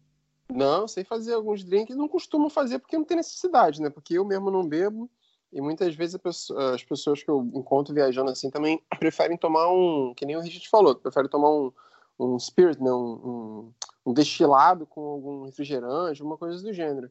Mas sei fazer sim, cara, sei fazer vários drinks legais. E, e, começou, cara, vou te falar, quando eu, tinha, quando eu fiz 18 anos, quando eu tava na faculdade, meus pais se separaram, né? E aí tinha um bar dentro de casa que tinha aqueles licores e uísques e uma porrada de coisa que meu pai foi ganhando de aniversário, de Natal e os cacete ao longo da vida, e ele não levou com ele, ficou lá, né? E aí eu, pô, comecei a sair mais ou menos assim nessa idade, né, 18 anos. Cara, sabe o que eu fazia? Eu. Triste isso. Eu pegava um saquinho daquele de feira, sabe aquele saquinho que você bota maçã para você fazer, pra você pesar as coisas? Aquele saco de plástico mesmo. Eu pegava um saquinho daquele, aí botava, enchia de gelo, aí montava um drink ali dentro. Aí fazia um litro de drink, dava um nó no saco, pegava um canudo, furava e ia pra rua. Ia pra, pra, pra, fila, pra fila da balada com essa parada na, na mão, brother. Eu chegava, é. pegava, chegava dentro do ônibus, andando com um saquinho, com uma bebida azul fluorescente, ou às vezes, enfim, multicolorida, tomando aquela parada. Nego não esse é o Cadu, esse é o Cadu, aquela musiquinha lá. Tá, tará, ah. é, esse é, meu passado. Meu passado me condena, né? Todo mundo tem um passado. Vocês falaram de caipirinha, uma coisa que acontece bastante comigo quando eu ficava em hostel, a galera não sabe fazer café. Vocês já passaram ah, por... Nossa, demais, mano. Nossa, eu várias Clássico. vezes falei, cara, não tome isso aqui. Isso aqui tá mais pra veneno de rato do que café. Credo. ah, tô, estou jogando a real. Eu quero saber se vocês já passaram pelo mesmo ou sou eu que sou azarado e tem essa maldição com ca café na, minha, na estrada. Porque, rapaz, é uma ah. coisa simples, né? Mas mas geralmente nos hostels que dão café da manhã, eles têm aqueles café, quando não é no Chile, que é tudo solúvel, né? Que você consegue fazer o seu, mas você tem que, meu, é terrível, assim, uma coisa que, que eu acho que a gente tem de lindo no Brasil é o tal do café, cara. Na Colômbia, no Panamá e no Brasil, o café tá beleza, assim, mas no restante, meu Deus, é muita sofrência, cara, beber café. Eu não sou muito de beber café, assim, de manhã, mas geralmente no hostel você toma, né, um gole e tal, pra acordar. É chafé total, ou nem é café, deve ser algum protótipo de café que eles usam para falar que é café. Eu não sei, mas Gente, é trágico, assim. Isso. Sim, muito, muito. O brasileiro tem um. Acho que a gente é muito abençoado nessa questão do café, porque o nosso café, perto de outros países aí, é sensacional. Eu não sou. Eu não, não precisa nem falar, não sou muito fã de café, eu não, não, não, não tenho muito o que dizer sobre isso. Café, café, como eu tomo muito pouco, tomo de vez em nunca e para trabalhar, eu tenho até que tomar cuidado com quanto eu tomo, porque se eu tomar demais, eu fico acelerado igual um esquilo de, de desenho animado e não, não consigo nem fazer nada. Eu, eu gosto de café, eu, pô, edito vídeo, né, cara, no YouTube, o cafezinho ajuda pra caramba na edição aí, manter concentrado ali, tá fazendo até na madrugada. E, cara, é difícil falar isso, mas vou ter que falar. O café da Colômbia dá um pau no nosso. Nossa, dá muito. Nossa. O café, o café ali da, da, da zona cafeteira ali mesmo, Salento, aquela região, Cara, é, mas é uma zona cafeteira. Chama... Não é cafeira, não, gente. Não, eu falei espanhol, ué. Falei, eu, eu, espanhol, nossa, nem sei mais. É, cafeteira, não é, São três não é cidades. Cafeteira é português, e cafeteira é, cafeteira é espanhol, não é? Ou eu buguei Está aqui? certo, meu amigo. Estamos todos falando ah, muito bem de cafeteira. La zona cafeteira de Colômbia. É, Pereira, Minizales, Salento. São três cidades pequenas que têm um, um, circuito de café muito forte da Colômbia. E realmente o café de lá, cara, eu trouxe café quando eu fui para lá. É muito bom mesmo. Café de Salento é sensacional. Inclusive, oh. tem um hostel lá que chama, lá em Salento, que chama Coffee Tree House que ele é maravilhoso, você pode tomar café maravilhoso, salento, o tempo todo, open bar, o tempo todo. Esse é o rolê do, esse é o rolê do hostel lá, palmas pra Caraca, ele, é maravilhoso. É cara de café. Não, eu ficava, ficava, louco, eu ficava pilhado, mano. Eu acordava, tomava café, tomava de tarde, tomava de noite. Eu só nem bebe e usa droga, né? Você deve ser o único rosto do mundo que o pessoal nem bebe e usa droga, só toma café. exato, exato.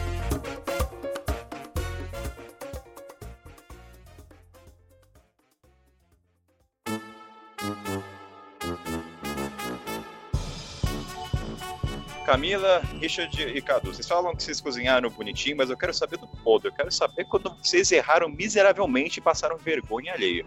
Nossa senhora.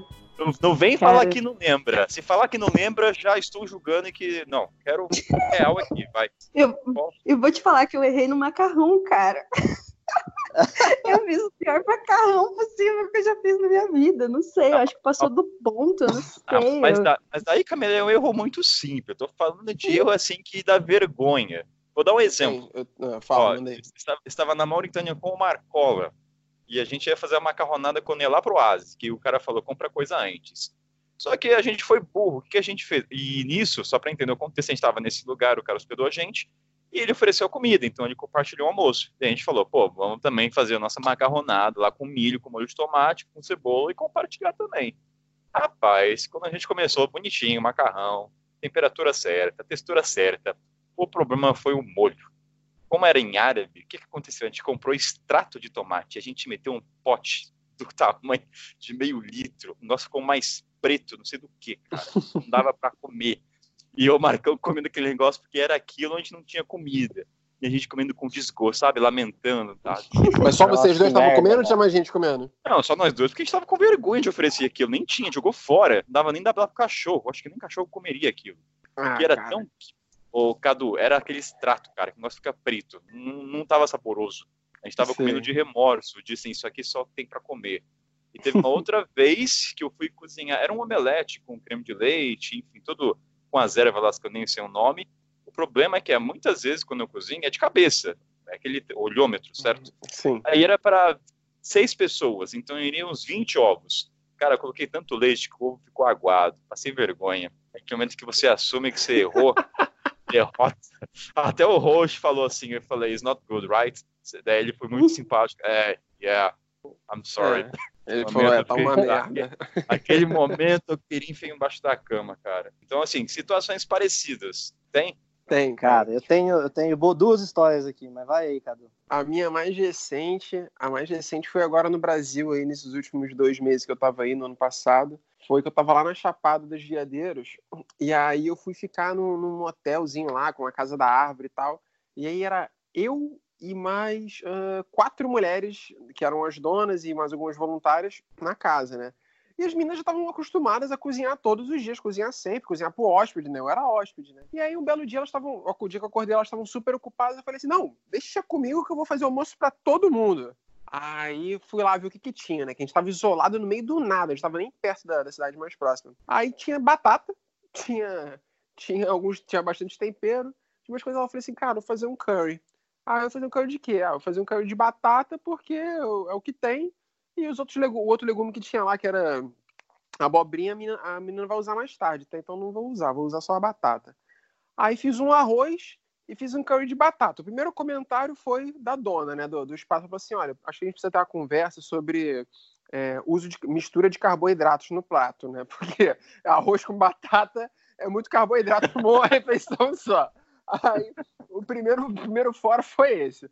O segundo foi que eu tinha posto lá leite de coco e tal, as coisas que eu faço no meu curry normalmente. Só que o tempero que elas tinham lá era outro tempero, não era curry. Eu tava tentando acertar a mistura, que vai canela, vai não sei o que lá. Cara, no final das contas, o negócio ficou muito aguado. Aí eu ge- geniosamente falei assim, pô, vou botar. é, como é que é o nome? Polvilho aqui nessa porra. Aí botei polvilho pra dar engrossada. Aí o negócio ficou parecendo uma gosma. Tipo assim, aquele negócio que puxa com a colher assim, parece um brigadeiro, tá tá esticando esse negócio. Eu falei assim, caralho, cara, tu acreditou fazendo isso? E eu tacando de tempero pra tentar dar mais gosto no negócio, porque o negócio tava ficando sem gosto. No final das contas, ficou uma, ficou uma gororoba, uma gosma. E o tempero chegou. Sabe quando você vai morder o negócio assim, você sente esfarelo na boca ainda? De tanto tempero que eu Nossa. botei no negócio. Mas elas. Enfim, elas disseram Como até é que que elas tava bom. reagiram? Elas disseram até que tava bom. E comeram, repetiram até. Só que eu fiquei muito, fui muito frustrado porque, pô, eu falei assim, cara, dá pra fazer. Eu fiquei falando, comendo e falando assim, pô, gente, dá pra fazer melhor, tá? A próxima vez que eu voltar aqui eu vou cozinhar um negócio mais, mais gostoso. Traga os ingredientes comigo.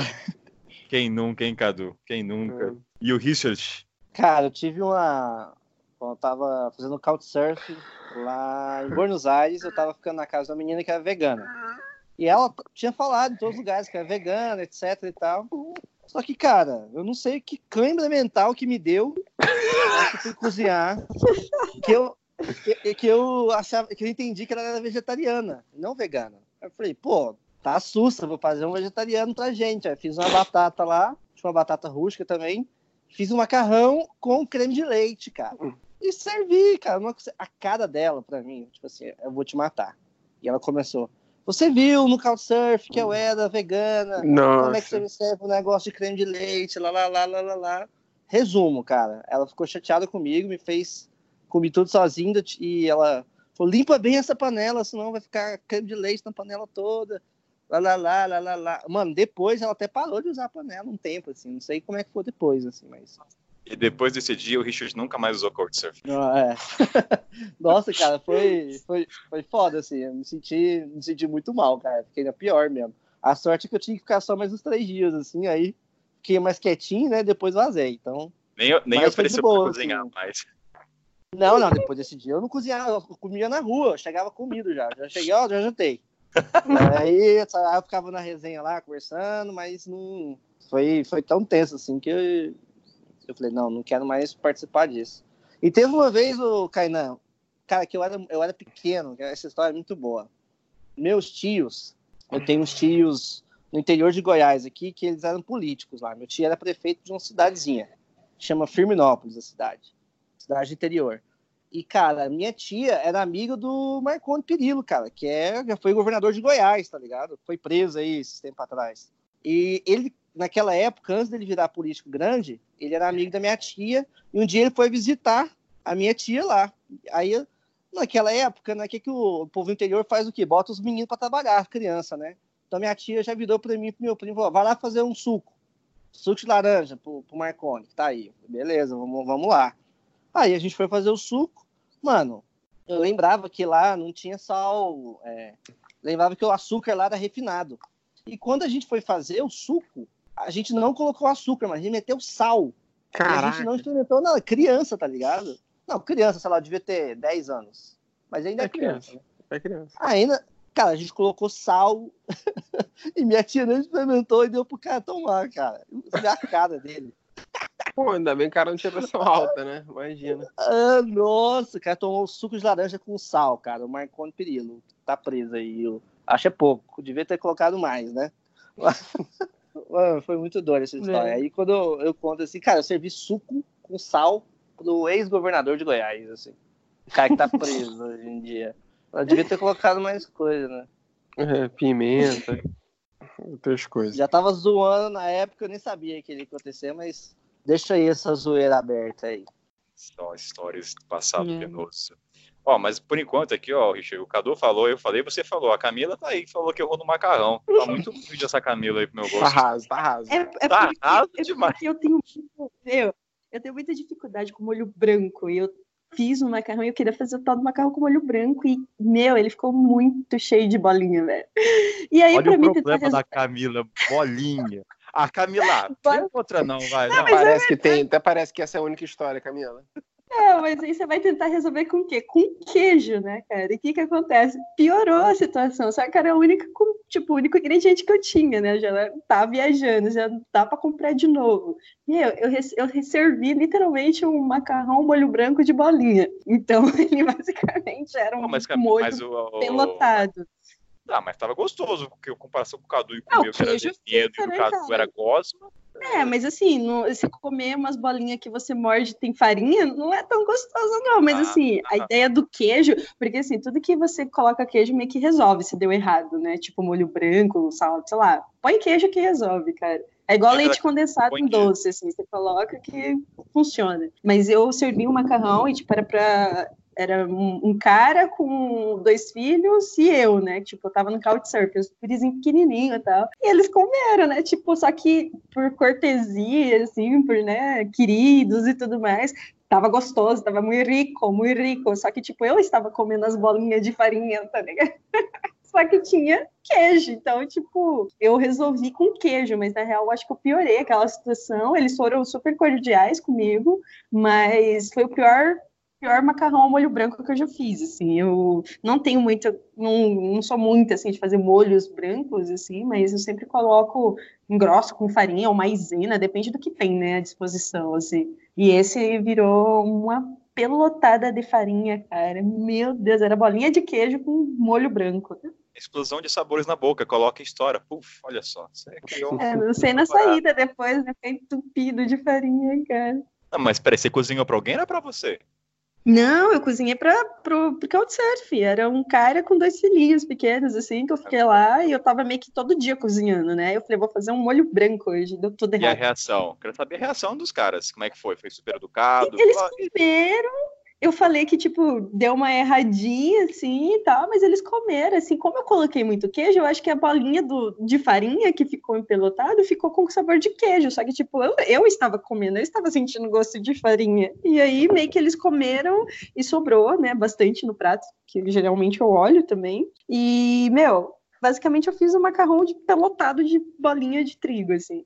E eles não reclamaram, mas eles fizeram, tipo, com cordialidade, porque tem isso também, dependendo de onde você tá, as pessoas elas ficam meio assim de falar ou não para você, sabe? É, ninguém então... fala nada, mas tu sabe, mas você, no fundo, a consciência tá doendo.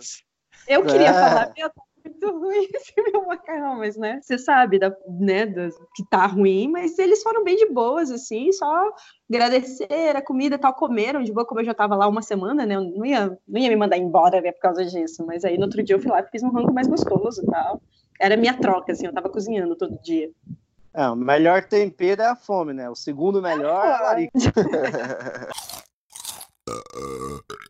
assim, mas tá muito bonito aqui, as comidas estão maravilhosas, nomes sofisticados. Né? Eu quero saber de vocês qual foi o pior prato ou pior refeição que vocês comeram e que vocês se lembram como o pior pesadelo da estrada, assim. Porque uma vez que a gente tá na estrada, principalmente está fazendo couchsurf, às vezes a gente tem que comer o que está vindo ali, cara. Ah, a gente não tem o poder da escolha, né? Muitas vezes a gente está privado do poder da escolha. Quero histórias Caramba. aí, manda para nós. Cara, para mim foi num, num, voluntariado lá no Nordeste, em, em Recife, é, mas era um brother que estava viajando pelo Brasil de Kombi e tal. E o cara inventou, brother, de pegar o resto das comidas do dia anterior e ele misturou, botou uns, botou uns, uns temperos nada a ver. E aí no final ele fez um tabuleiro. Cara, devia ter um metro por um metro a porra do tabuleiro. Era muito grande, era muita comida aquela, aquela gororoba que ele fez. Ele botou o bagulho pra assar até o negócio esturricar e não ficou bom, ficou muito ruim. E ele ainda serviu as pessoas antes de eu perguntar se as pessoas queriam comer aquele negócio. Ele serviu o prato de todo mundo. Caraca, cara, acho que foi uma, foi uma das poucas vezes que eu não consegui comer minha comida toda, tava no meu prato, porque de tão ruim que tava o negócio, cara. Nossa, cara. Gostinho de sol de eu sapato. Sei, cara, um gosto de azedo, cara. Cara, não sei, o cara mistura gosto de azedo, muito ruim. Parecia, Nossa. sabe aquela coisa que tu vai comer e vai assim, pô, isso aqui vai me fazer passar mal? Era esse sentimento. cara, eu, eu pedi uma sopa uma vez no Peru, tal, eu tinha voltado, eu tava em Cusco. E aí eu falei, bom, vamos comer, né? E sempre tem sopa lá, só que geralmente você come uma sopa com batata tal. Pedi uma sopa num lugar bem, bem, bem trash mesmo que eu fui, que eu gosto também de ir nesses lugares trash. E veio quatro pés de galinha branco, assim, só isso, e uma água. Mano, tinha quatro pés. Eu lembro que eu fiquei o garfo e comecei a andar na mesa, assim, com, essa, com esse pé de galinha. Eu comecei a brincar, brincar, tipo, impossível comer aquela comida. Era uma água marrom, assim, tipo, de sopa, com quatro pés de galinha. Só isso, nada mais. Não tinha batata, não tinha milho, não tinha nada. São quatro pés de galinhas e água. Então, acho que essa foi a pior comida, assim, que eu já comi num podrão de rua, assim, ou de algum lugar. Jesus Cristo. Eu não sei se eu nunca deixei de comer nada pelo gosto, mas eu tenho um problema com textura gosmenta. Aí até, sabe o kibe, é o kibebe, né, quiabo tem, lá no Sudão, hum. eles fazem que é uma maneira que vira uma copa, parece é ranho, a cor é verde. é ranho. Cara, e assim, eu lembro que eu tava no Roxa, aí eles me convidaram pra família, uma família, pô, super bem-vindo, Kainan, fizeram um banquete, é claro que tinha um frango para salvar. Só que para eles, esse prato, kibe, é o prato mais... A iguaria do país. É a iguaria, aquela a especiaria que você não pode negar. Rapaz, eles pegaram essa gosma, pegaram um pão, parece tipo pão turco, misturaram com a mão, aquela coisa gostosa. Cara, é textura de ranho, não tem como explicar isso. Aí eles me deram e todo mundo olhando para mim, esperando o meu padecer. Ah, ainda gostou? Rapaz, eu coloquei aquilo, eu não sei como é que eu coloquei embaixo da língua e fingi que engoli. O meu lado arte, meu lado artista prevaleceu, agradeço o técnico ator.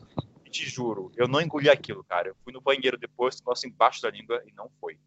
Por exemplo, eu não consigo comer polvo, cara. Eu tenho problema com textura. Falei, pronto, me julguem. Não era essa a história. e você, Cristian, alguma coisa aí? Canho. Cara, tenho duas, assim, duas vezes. o Richard come tudo, bem. velho. É, mano, é tipo assim, eu como muita coisa de procedências duvidosas, assim, cara. Eu já comi muita carne que, tipo assim, mano, isso aqui, entendeu? Você não sabe a proveniência de onde que vem, mas mesmo assim, ela está com fome, né? Tá cabendo no orçamento ali, você vai embora, né? Mas, cara, teve uma vez, pô, na África do Sul, cara, tudo que anda lá, o povo come, né? Impressionante.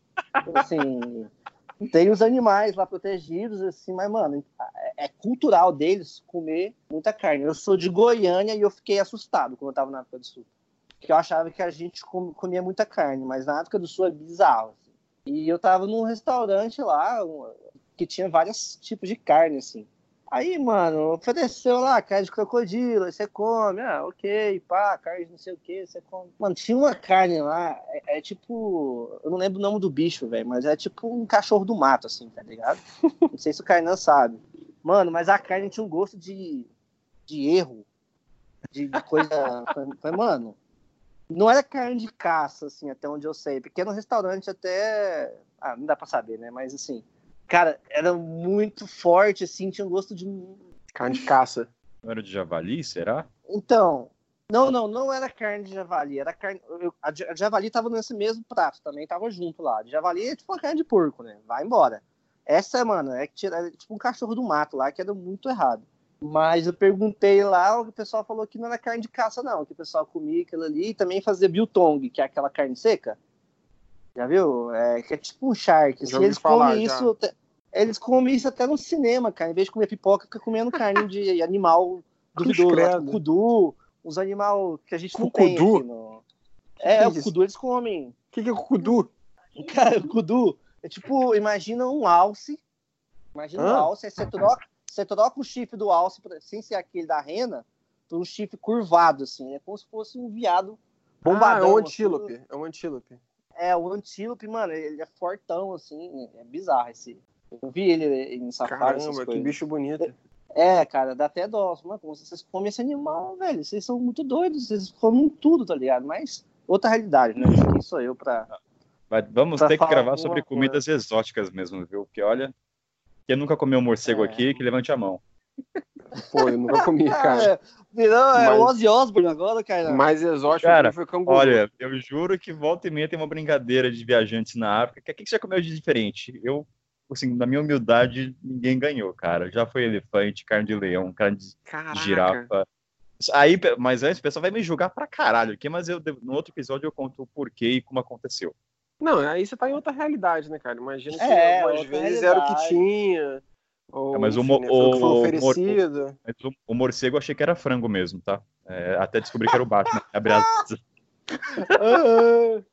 Ah, cara, eu pedi, eu, eu, pedi comida, não, não fala o idioma na, da, da, da, tribo lá. Ela trouxe, quando eu fui ver, era o Batman, Casas Abertas, aí descobri que era morcego. Aí foi com ela abaixo. O pessoal perguntou, Kainan, tem gosto do quê? Tem gosto de morcego, porra.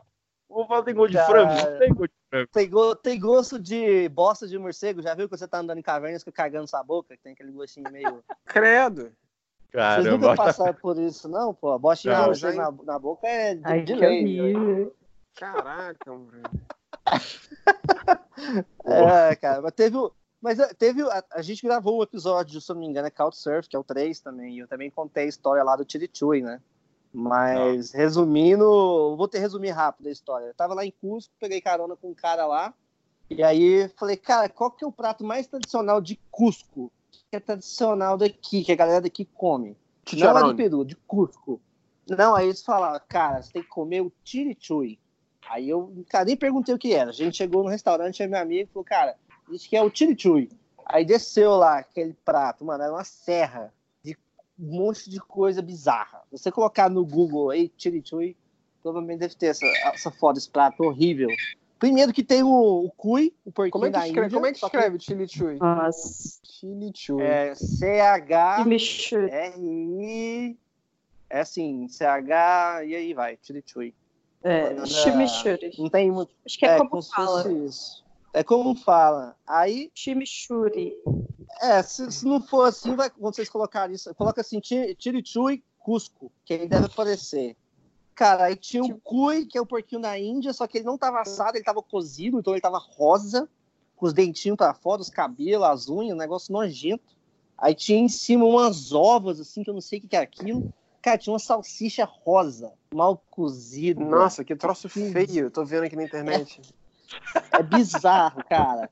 Olha, eu vou falar, esse foi difícil É. comer, viu? É tipo, é tipo, é tipo o resto, resto do ano novo, no dia seguinte, sacou? Aquele prato, aquela montanha de coisa que não tem nada a ver uma coisa com a outra, bacalhau misturado com a salsicha, misturado com não sei o que lá. É isso, velho. Cara, é muito, muito ruim esse prato, cara. Nossa, isso foi, foi terrível. assim, a gente não conseguiu comer metade, cara. Porque eu- essas ovas aí eu colocava na boca, mano. O estômago jogava pra. repunava, assim. E, cara, Nossa, não tem muita frescura, não. Então, Só de olhar já é bizarro. Sinistro. é tiriútil. Nossa, É tiriútil?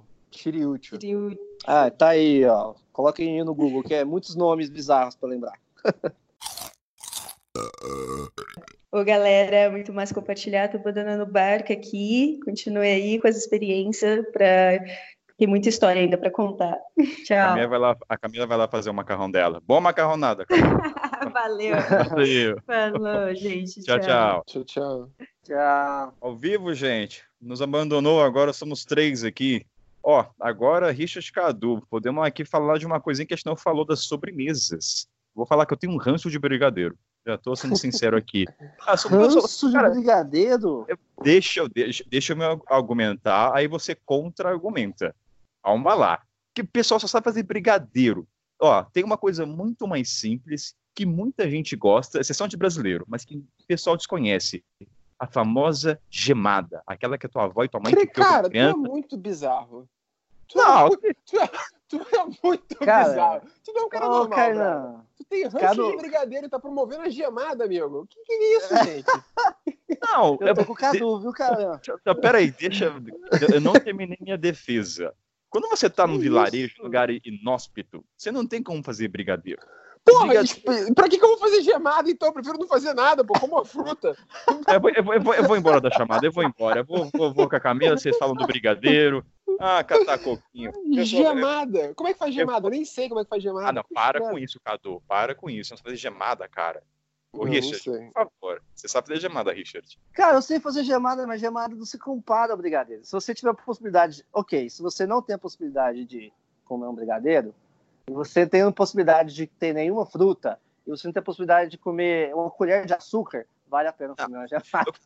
Sabe, o, meu, o meu ranço é, é o preconceito contra a gemada só porque é simples. O pessoal deixa de lado, ele tá sozinho lá, cara. É só comprar um ovo, tirar gema e açúcar e bater, fica uma delícia. Aí você coloca na geladeira, fica geladinho. O meu problema com o brigadeiro é ele está ofuscando o potencial da gemada. Esse é o problema. Entende meu ranço com o brigadeiro? Esse é o problema. Meu Fala que o Deus, brigadeiro cara. é O ranço me deu aqui. Fiquei até com um negócio na garganta agora pensando, tomando gemada aí. Imagina, sobremesa. Cara, se, convida- se eu te convido na minha casa, se me oferece como sobremesa um copo de gemada, brother, acho que eu te mando embora, cara. Olha o Cadu revelando a faceta obscura, gente. Não, mas, mas o brigadeiro não tem falha, né? Não existe como errar brigadeiro. Mas sabe o Ó, que tem é um outro também que galera? é. Fala. Não, que é o fazer brigadeiro com bolacha maisena. E ó, tá bom, pra tirar o meu da reta, além de gemar, tem uma coisa que eu faço bastante, é baba de camelo. Não sei se já fizeram ou sabem o que, que é. Não, não. Vai jogar no Google antes, você ouvinte, Cadu que tá dando risada, tira do... de camelo, mano. Você que tá ouvindo agora, joga aí antes e fala assim, nossa, Kainan, que gosto você tem. Calma lá, vai ver a imagem primeiro antes de me julgar, seu sem vergonha. Eu vou colocar agora no Google esse negócio. Cara. Vocês vão Era Eu falar, tô avó com medo que do que, que vai você, aparecer cara. aqui. Vai aparecer uns pornô aqui. Uns, Não, uns, uns pornô marroquino. Uns Não, é pornô bonito, egípcio. baba de camelo é bom, olha aí a imagem, é simples de fazer. Que isso? Para, para, para, Parece para de um É mousse de você, maracujá. cara? É um Cara, papo- de... Baba de camelo, na verdade, é uma coisa indiana. Eu aprendi a fazer porque uma vez no ensino médio tinha um desafio de feiras, que era, era atrelado à escola de inglês, então tinha a Inglaterra, cada um escolhia um país, tinha que fazer um, uma competição. Aí eu fiquei com a Índia, daí qual é a sobremesa? Daí falei, mãe, me ajuda. eu tinha meus 16, 17 anos. Ah, vamos fazer baba de camelo. Aí minha mãe fez essa baba, só que ela colocou hortelã em damasco, que dá aquele gosto, dá um contrabalanço. É chique, rapaz, não é difícil. É elegante, um sabor é. aromatizado, rebuscado. Então, quando eu for te visitar, Cadu, eu faço a baba de camelo, aí você não me xinga tanto. Cara, mas por que, que do, comida doce tem esses nomes bizarros, né? Baba de camelo, pé de moleque. Se você vê o negócio escrito, eu não quero comer isso, não quero comer baba de camelo. Não quero é comer é pé de moleque. Que nome é esse, cara? Maria Mole. Cara, vou te falar, quando eu viajo, quando eu vim para cá para Europa, né, quando eu vou para morar em outro lugar, tem duas coisas que eu, às vezes eu costumo levar comigo, é, de, saindo do Brasil, né? Paçoca e goiabada. Puta que pariu, eu gosto muito e todo mundo gosta. E eu sempre levo assim para dar de presente pra galera em outros países. Paçoquinha é rei. Paçoca, Mas eu acho que paçoca é a melhor sobremesa é o... do Brasil, cara. Eu acho. Ah, eu, eu acho que para mim é o bom e velho pudim, velho. Pudim, pegar e esfregar na cara. Eu Como acho que leite. é a parada melhor. O top 3 ali para mim seria o quindim, cocada e, e rapadura, cara. Cara, eu tava crente que tu ia mandar um olho de sogra é, e uns nomes esquisitos aí dessas coisas que você pode comer. Ah, cara, mas eu não Doce de abóbora, de olho de sogra. De morcego. E, e, é, olho de sogra, não, língua de sogra, doce de abóbora e, e Maria Mole. São os meus doces é. favoritos. Mas o Richard. Ambrosia. Mas Ambrosia. colocou aí. Cara, nunca tinha parado pra pensar que doce, às vezes, tem esses nomes bizarros. Nunca tinha parado pra pensar nisso. Se for levar o pedale. Oh, mas sabe, falando de comida, vai, não o de mochileiro coração de galinha, cara. Impressionante como lá fora o pessoal tem desgosto por isso quando a gente fala. Come coração de galinha. Já fizeram um teste? Algum brasileiro? Sim, pessoal às vezes me pergunta de curiosidade, assim, você, é verdade que vocês comem coração de galinha lá no Brasil? Eu falei assim, é, cara, o pessoal come. E é bom. Come mesmo. Eu não gosto, ah, nunca tem gostei. Que ver que a galera, você tem que ver que a galera come no, pô, no Nordeste ou então lá no Uruguai, mano. É, buchada. Buchada, é, porra, é muito pior, coraçãozinho. Vai suave ainda com pãozinho de alho. Eu gostei. Não. Cara, eu acho que já deu, Richard. Deu uma hora. A única coisa que eu ia falar agora seria sobre comidas industriais. Oh, não, deixa eu dar uma dica de sobremesa aí, que vocês falaram um monte de abobinha aí. Vocês sobremesa. Deixa eu dar uma dica de sobremesa. Aproveitar e compartilhar uma receita que é fácil. Cadu tá indignado agora. Vai, Cadu. Eu fico triste. Eu quero, eu quero educar as pessoas, cara. eu vou colocar até uma. Vou colocar até uma trilha. Momento Cadu Receita. Bonitinho pra você. Vai lá. É, cara, ó, é, eu não sei nem como é que fala essa parada em, em português, que é o Apple Crumble, né? Que é um crumble de maçã. Super simples. Pega duas maçãs, fatia em cubinho, refoga na, na panela com margarina ou manteiga, no, no, caso, manteiga, açúcar e canela. Pronto. Bota numa, numa, numa, numa num tabuleiro essa, essa manteiga toda caramelizada, essa maçã toda caramelizada. E em cima, tu pega um pote de. uma bacia mistura. Uma, uma, para cada uma xícara de, de farinha, uma xícara de açúcar e, e, uma talagada assim de manteiga ou de margarina no caso. Mistura isso tudo, vai fazer tipo um biscoito assim, mistura um biscoito não, uma, uma maçã mais grossa, joga por cima, bota passar, amigo, vai ficar igual uma tortinha de maçã, igual aquela do McDonald's lá, o cara vende lá igual fritinha, ah. só que essa é assada. Não, o gosto é igual. Cadu, tem fruta, não é so... tem fruta, não é sobremesa. Desculpa. Não. Ah, se é igual do McDonald's, isso. deve ser ruim, porque as coisas do McDonald's, as frutas do McDonald's tem, tem gosto de isopor, né? Vamos combinar. não, a tortinha de maçã era, era um venenozinho, eu gostava. Mas vem cá, Richard de Cadu, e comida industrial? A gente falou de comida, né? Da coisa elaborada, desde o macarrão. Mas sei lá, vocês não levam uma Nutella, uma pasta de amendoim na mochila? O que, que vocês levam quando tá no busão? Vocês colocam? Colocam um abacate e chega lá, tá todo destruído e fedendo na mochila? Cara, num busão assim. É... Ou não levam nada? Não levo nada, brother. Pô, já fiz sete dias, é. fiz sete dias sem comer já, brother. Ficar uma tarde é tranquilo. Cadu é maluco. Cara, mesmo. eu levo fandangos, Kainan. Fandangos. Pô, cara, fandango, você pode Solução do rolê. Então, né? Não, o, o você tá cometendo um pecado, cara. Fandango, primeiro o barulho infernal nozes, leva negócio. castanha. Castanha do Pará. Cadu, você tá, Cadu, você tá em outro mundo, cara. Você não pertence, você tá num patamar muito acima da gente. Eu nada, cara. Eu só tô cuidando da minha saúde, amigo. Só isso, mais nada. Não, mas mochileiro não cuida. O mochileiro se fode com a comida, rapaz. Você tá fazendo o oposto. Você tá indo contra a cláusula de mochileiro. Ó, criando. Você tá, você tá fantasiando aí o mundo dos mochileiros que passam perrengue, pô. Tem também os mochileiros que não passam, cara. É, o cada um é um bom exemplo, tem que aprender com ele mesmo. Eu, vou, eu, não, vou... eu acho que a, a vida não precisa ser sofrida, cara. Eu juro, eu já falei é porque... isso em outro podcast. É porque tem coisas, cara. Tem coisas que é a sabedoria que vem com o tempo. Igual o cara já teve a época dele de tomar no suco, no suco azul no ônibus, cara. Ter o processo de cada um. Né? Agora ele já, já passou dessa etapa. Eu tô, com, é. eu tô no Fandangos ainda, mas eu tô, eu tô melhorando. Tô melhorando. Tô aqui Ó, comendo com a tô... galera aqui, o vegano, entendeu? Mano, eu, sou... eu acho eu, vou, che... eu, vou chegar é. no nível do Cadu ainda, mas me dá uns quatro anos aí de, de fandangos aí. de comer eu carne tô... ainda. E eu tô na fase de pão com polenguinho e ketchup, às vezes. Às vezes salva, Polenguinho, cara. cara. Porra, Você tá muito só... fino, Kainan. Cadê o Kainan que matava a galinha, a galinha de estimação e comia? Agora tá comendo polenguinho, cara. Tô, tô almejando uma nova etapa da vida, né? Polenguinho ah, e ketchup. E... Chega de galinha, né? Já deu, já matei muito. Mas a gente vai gravar um episódio com a, com a Cadu e com a Cadu de novo, falar das comidas que a gente já comeu nessa estrada fora aí, que vai dar o que falar, rapaz.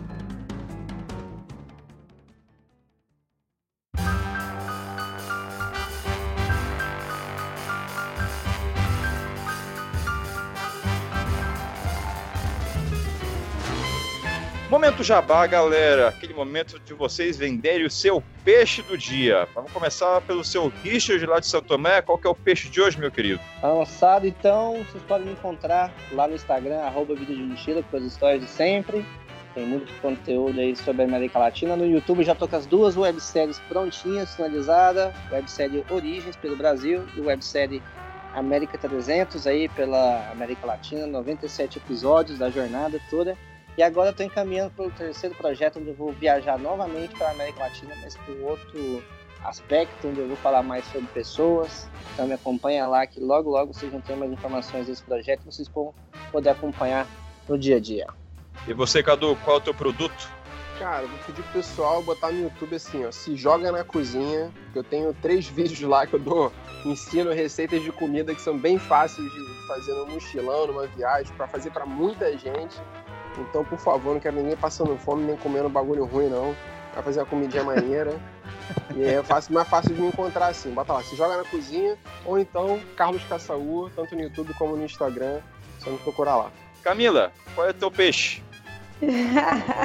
Bom, quem quiser me acompanhar aí, eu tô no SOS Mochileiras no Instagram, no Facebook, criando esses conteúdos, ajudando aí quem quiser viajar de uma forma mais econômica, mais consciente e tá fazendo uma imersão, né, cultural, não é só uma viagem, não é só, né, pegar e sacar uma foto ou fazer uma viagem é, sem uma, um propósito. Então, tô aí, tô criando conteúdo. Esse ano eu tô indo viajar também. Vou estar tá fazendo algumas surpresas aí. Quem quiser conhecer, quem quiser saber, vai estar tá lá no Acesso Mochileiras. Muito legal compartilhar aqui com o Cadu, com a Richard, com a Kainan, essas experiências gastronômicas e histórias hilárias que tem quando você viaja, né? E faz toda essa parte de adaptação e curiosidades que toda cultura tem. Então, super legal e tamo junto, gente, nessas trips.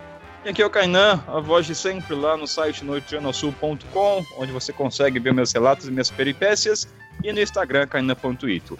E você, ouvinte, lembrando de enviar suas histórias para eu e Richard lemos ao nosso modo de ser. Se você não sabe como a gente lê, ouve lá o único episódio está lá, a História dos Ouvintes, lá no mochileirosempauta.gmail.com. É isso, gente. Valeu, Valeu tchau, tchau. Valeu, Falou, tchau, tchau. tchau, tchau. Até mais.